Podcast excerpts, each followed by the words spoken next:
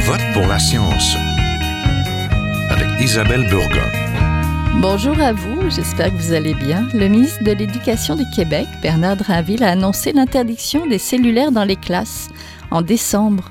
Une décision saluée par de nombreux enseignants et de parents. Il importe pourtant que les jeunes apprennent à utiliser ces outils numériques qui sont à leur disposition et cela de manière positive.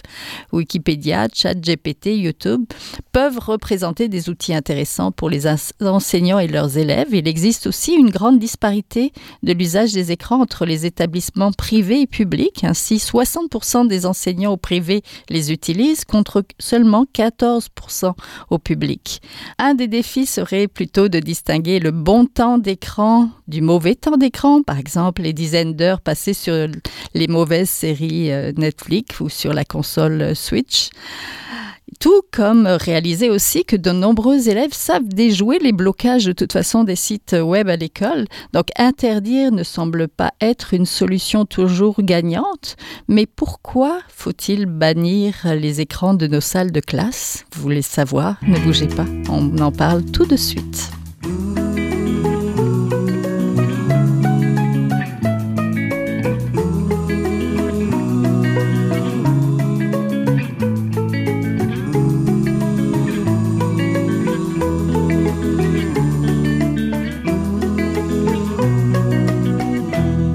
Je vote pour la science aujourd'hui, nous parlons de l'annonce de Bernard Drinville. Les cellulaires ne seront bannis des classes en décembre.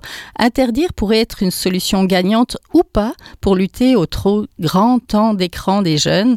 Pour en parler, je suis en compagnie de Linda Pagani, qui est professeure titulaire à l'école de psychoéducation et qui est chercheuse au centre de recherche du CHU Sainte-Justine de l'Université de Montréal. Bonjour. Bonjour. On est aussi en compagnie d'Ariane Ollier-Malater, qui est professeure au département d'organisation et ressources humaines à l'UCAM. Bonjour. Bonjour. Donc les téléphones cellulaires, les montres, les autres appareils connectés ne seront plus bienvenus dans les classes du primaire et du secondaire au Québec. Une décision qui enchante de nombreux enseignants. Ils étaient 92% à la Fédération des syndicats de l'enseignement à avoir voté en faveur de ce bannissement au printemps dernier. Il semble bien que le ministre de l'Éducation du Québec, Bernard Drinville, les a entendus. Professeur Pagani, pourquoi vouloir bannir les écrans en milieu scolaire? Ah, ben, premièrement, c'est parce que ça encourage la pratique de la distraction.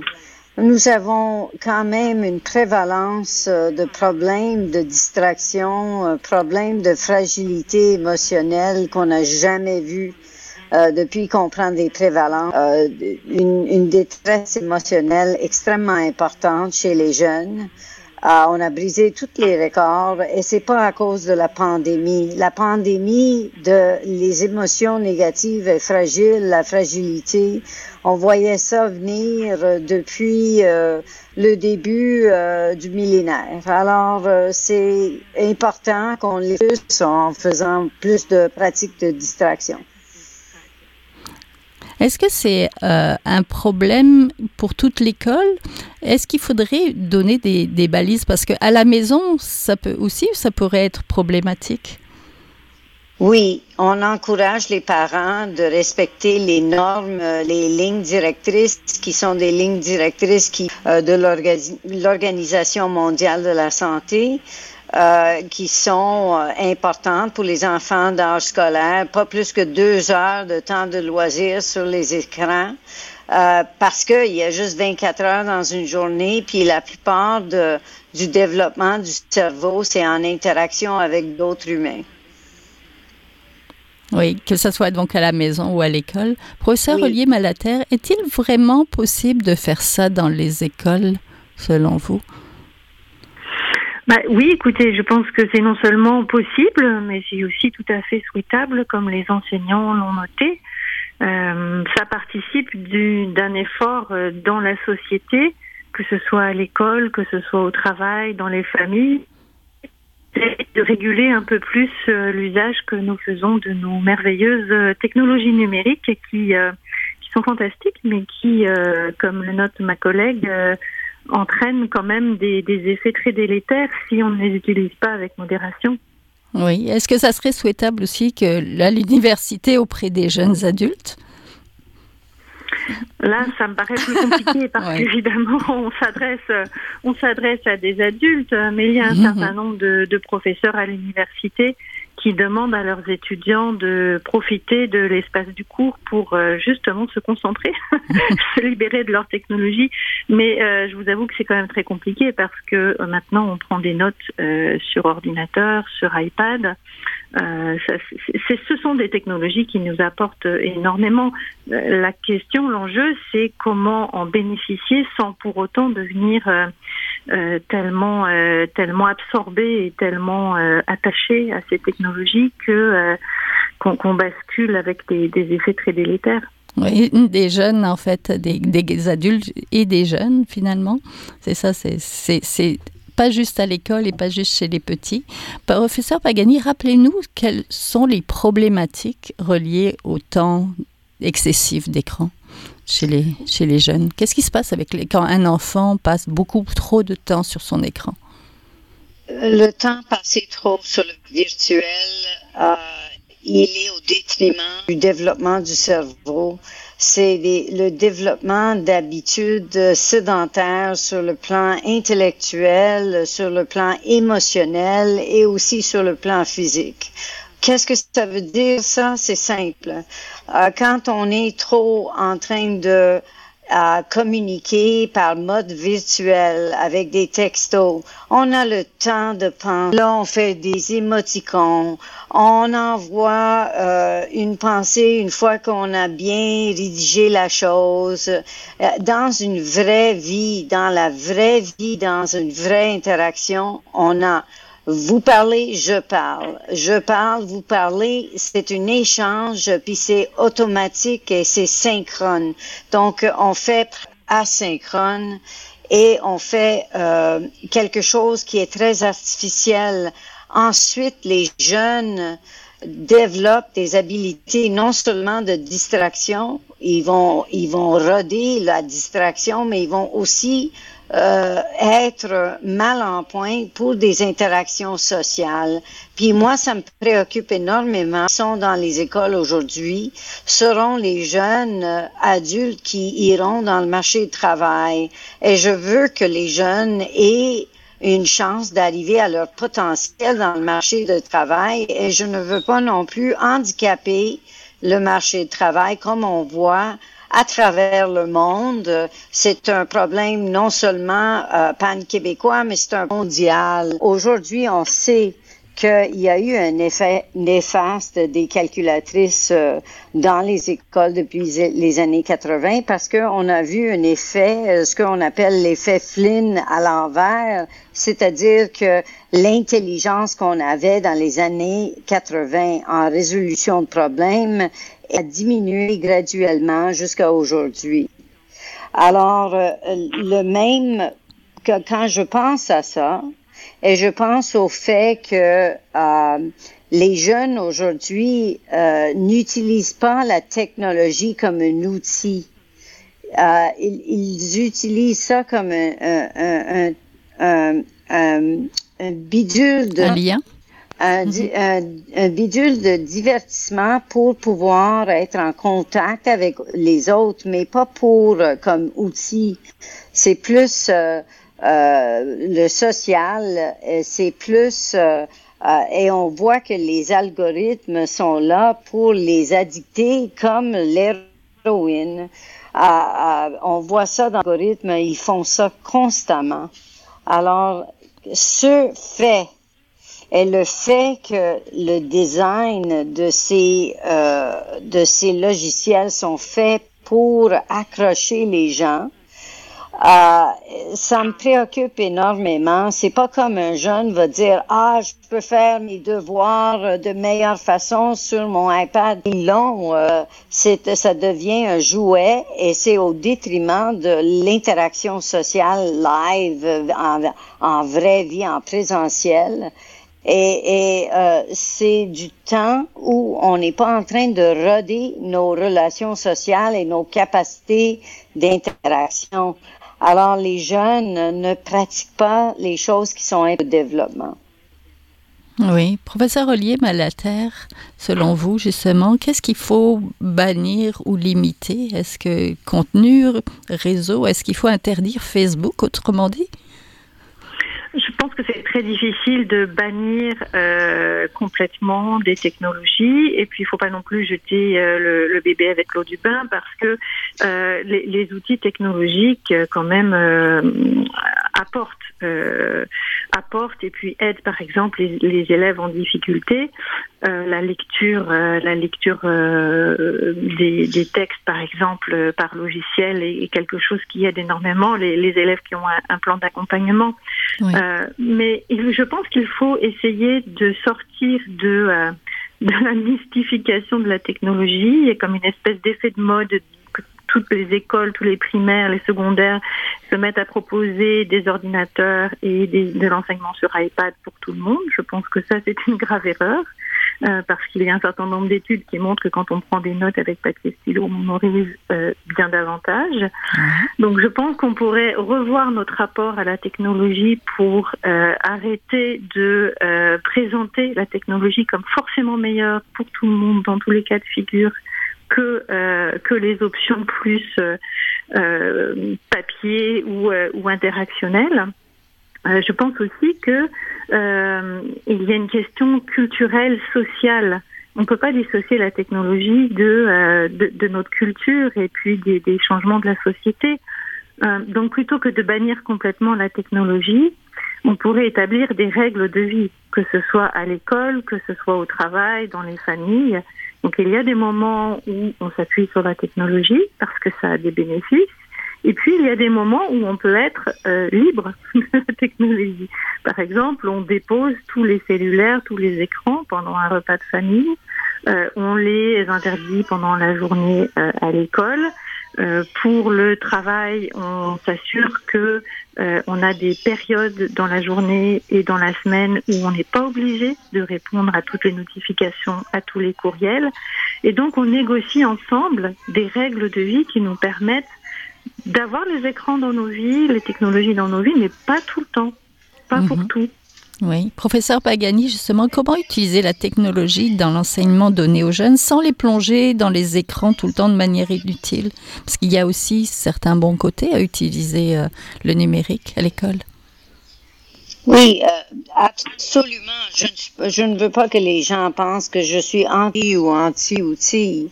C'est que euh, en sachant qu'il y a des algorithmes, en sachant que les jeunes euh, sont très euh, vulnérables à ces, ces, euh, ces bidules.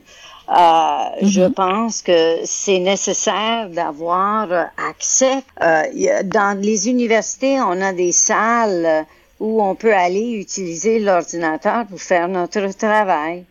Euh, pourquoi pas euh, la même chose avant D'autres fois, on avait la bibliothèque de l'école où on pouvait aller, où on pouvait utiliser euh, des outils euh, technologiques euh, ou, de- ou faire nos devoirs. Je pense que dans chaque école, ils vont devoir avoir des lignes directrices.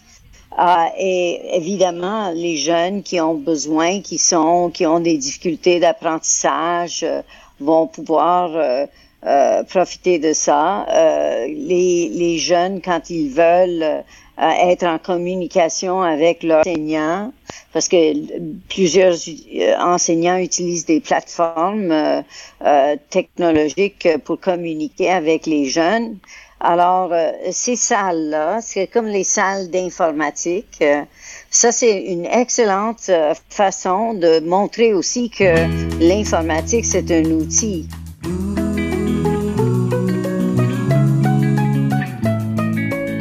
Vous êtes toujours à Je vote pour la science, là où la science rencontre la politique, une émission produite par l'agence Science Presse. Vous pouvez visiter son site internet au sciencepresse.qc.ca. Professeur Olivier Malater, il existe une grande disparité de l'usage des écrans entre les établissements privés et publics. 60% des enseignants au privé les utilisent contre 14% au public. Est-ce qu'il ne faudrait pas, pour en- encourager un usage intelligent, former les élèves à l'usage finalement de ces réseaux sociaux, ces médias? Est-ce que ça passerait par la formation, pensez-vous?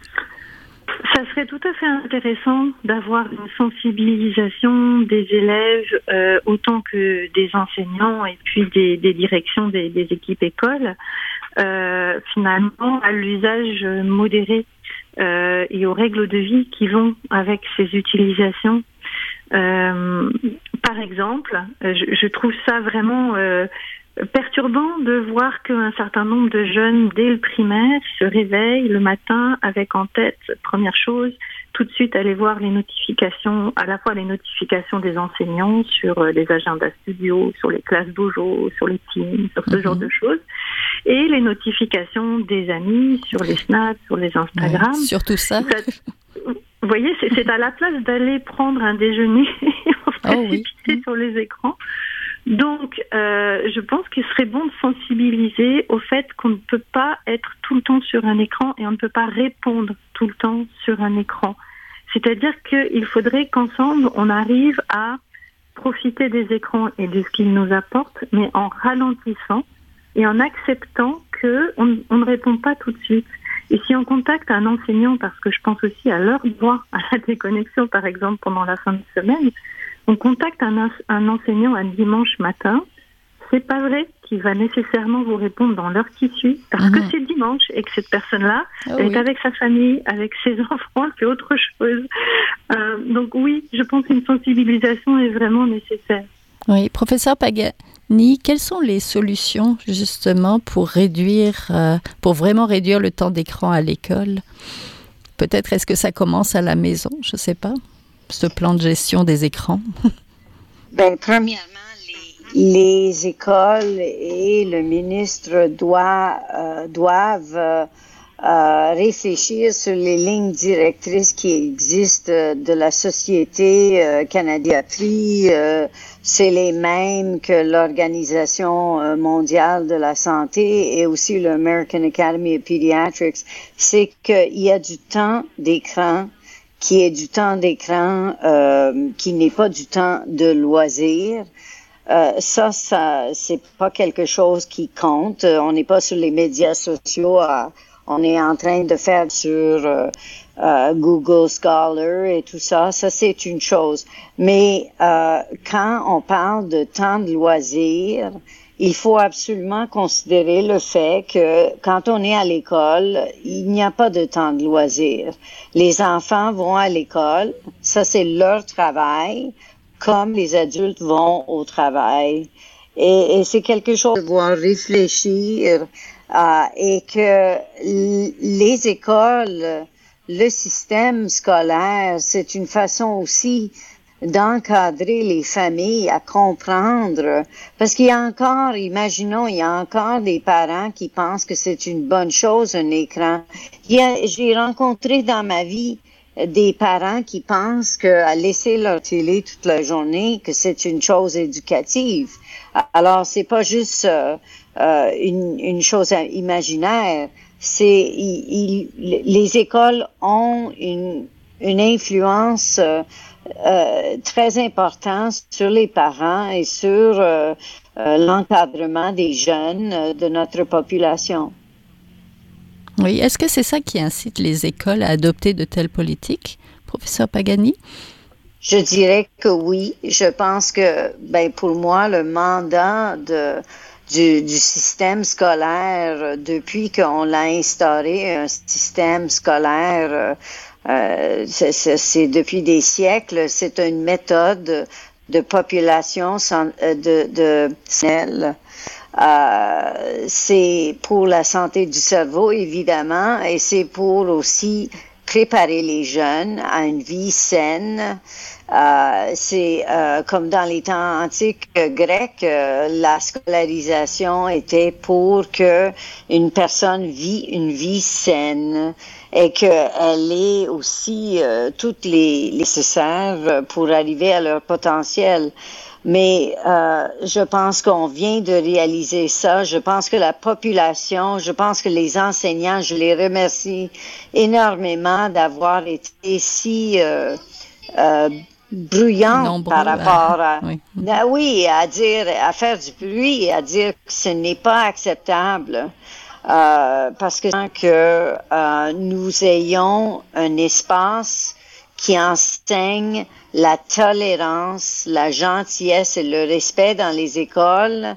Et ces choses-là sont primordiales avant tout, avant les capacités intellectuelles, parce que euh, on veut former des jeunes personnes compétentes sur euh, le plan humain, sur le plan social. Oui, professeur Olivier Malater, l'Ontario a sa loi sur la déconnexion au travail depuis deux ans. Est-ce que le Québec pourrait s'en inspirer, particulièrement dans les écoles aussi? Oui, euh, le, Québec a déjà, euh, il y a eu beaucoup de réflexions euh, menées au Québec puisqu'il y a eu des des propositions déjà pour examiner des lois en ce sens. Il y a aussi aussi eu des groupes de réflexion ont beaucoup creusé cette question. donc je pense que oui, le Québec devrait légiférer. C'est une question assez complexe parce que le droit à la déconnexion, euh, comme l'ont expérimenté euh, l'Ontario et puis euh, beaucoup d'autres pays, ne peut pas être un droit figé qui impose une règle pour tous. Par exemple, ça n'aurait aucun sens de dire qu'on est, on, est, on, éteint tous les serveurs d'école ah, et euh, de compagnie entre, 18 h le mhm. soir et mhm. puis 8 euh, le matin euh, ou du vendredi soir ou lundi matin. Ça n'a aucun sens parce que ça entraînerait énormément de rigidité et que ça va à l'encontre parfois de certaines urgences, de certains impératifs et ça va à l'encontre aussi des préférences personnelles. Donc on perdrait tellement flexibilité que ça serait pas imaginable. Donc ce que ce que dit euh, le droit à la déconnexion euh, dans les pays qui l'ont mis en place, c'est qu'il faut que euh, les équipes dans les dans les écoles, dans les dans les organisations se parlent et établissent des règles qui soient adaptées à leur contexte, à leurs circonstances. Mhm. C'est simplement ça, c'est-à-dire se mettre autour d'une table et euh, établir des règles de vie qui vont permettre de fonctionner de manière flexible, mais euh, en permettant le repos, la concentration et en attaquant la culture de multitâche, de réactivité et de réponse précipitée à tout. Oui, justement, quelles sont les solutions techniques et les solutions culturelles que vous voyez? Ben, écoutez, euh, il y a des entreprises qui ont essayé des solutions techniques radicales, comme comme couper les serveurs, euh, par exemple sur la période de Noël mhm. ou euh, ou le soir. Euh, ce sont pas les, c'est pas ce que les chercheurs euh, recommandent parce qu'encore une fois, on, on perd énormément en, en, flexibilité. On vient nier les préférences euh, aussi d'un certain nombre de d'employés, de, par exemple. Euh, donc les, les, solutions, elles sont plutôt euh, dans la remise en cause de la culture. le problème, en tout cas au travail, c'est la, c'est la charge de travail et la culture de la pression, de l'urgence, de la réactivité. Euh, et je pense que le problème dans la famille et dans l'école, c'est, c'est la culture euh, d'hyperconnectivité sur les réseaux sociaux au détriment des interactions effectivement face à face. Mais ça, vous comprenez bien qu'une famille tout seul ne peut pas y arriver. Mhm. En Italie, euh, bah, ça va peut-être intéresser ma collègue professeur Pagani. En Italie, il y a des régions où on fait des pactes euh, par quartier par communauté. Donc les familles entre elles font des pactes avec l'école et quand elles le peuvent avec les mairies, avec les employeurs, pour établir des moments de la journée, des moments de la semaine où il n'y a pas de message, pas de connexion. Donc toutes les familles ensemble enlèvent les écrans par exemple aux enfants. Les enseignants ne communiquent pas, les enfants ne communiquent pas avec les enseignants. Pareil pour les employeurs. Mais il faut que ce soit collectif comme effort. Oui, parce que d'après de récentes données de l'UNESCO, on manque encore de données solides et impartiales sur la valeur ajoutée donc de ces technologies euh, dans l'éducation. C'est d'ailleurs pourquoi les créateurs de technologies numériques envoient plutôt leurs enfants dans les écoles low-tech de la Silicon Valley, celles avec les tableaux verts, les craies, le papier, les crayons. Mm-hmm. C'est un peu paradoxal, hein, professeur Pagani? Euh, Il y a plein de neurosciences qui nous montrent que euh, l'apprentissage actif, c'est-à-dire euh, à prendre des notes avec notre propre main, avec du papier crayon, extrêmement important pour la calligraphie est très importante pour l'organisation cérébrale. Elle demeure importante. Le script, euh, l'écriture à la main demeure importante pour le développement du cerveau. Et en plus, euh, l'idée, euh, l'idée que on utilise du papier. La lecture sur papier est meilleure pour les yeux. On a une pandémie de myopie qui n'existe pas, qui n'existait pas avant euh, tous ces écrans.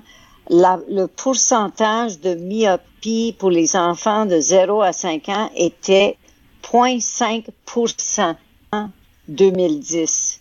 Depuis 2010, mondialement, on est entre 11 et 13 maintenant pour les enfants en bas de 5 ans. Ça, c'est très euh, préoccupant parce que quand on commence les maladies euh, de l'œil tôt, euh, on commence aussi à décaler toutes les de l'œil plutôt la dégénération maculaire, glaucome et compagnie. Tout ça arrive plus tôt dans la vie.